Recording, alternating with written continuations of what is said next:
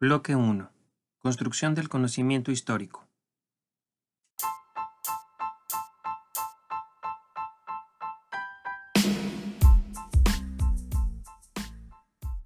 La variedad de las fuentes históricas. Introducción.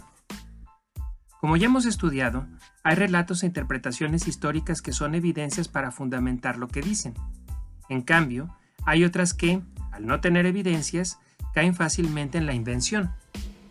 Aquí nos concentraremos en las narraciones históricas, es decir, aquellas que sustentan su análisis en diferentes fuentes históricas, las cuales son la materia prima con la que los historiadores y otros científicos sociales trabajan. Por tanto, si queremos aprender a pensar históricamente, lo primero que tenemos que saber es qué son las fuentes históricas para después aprender a analizarlas y usarlas para interpretar la historia.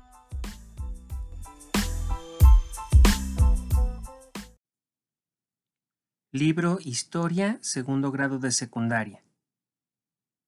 Escrito por Natsin García, Sebastián Pla, Diana Quintanar, Susana Sosensky. Ediciones Larus.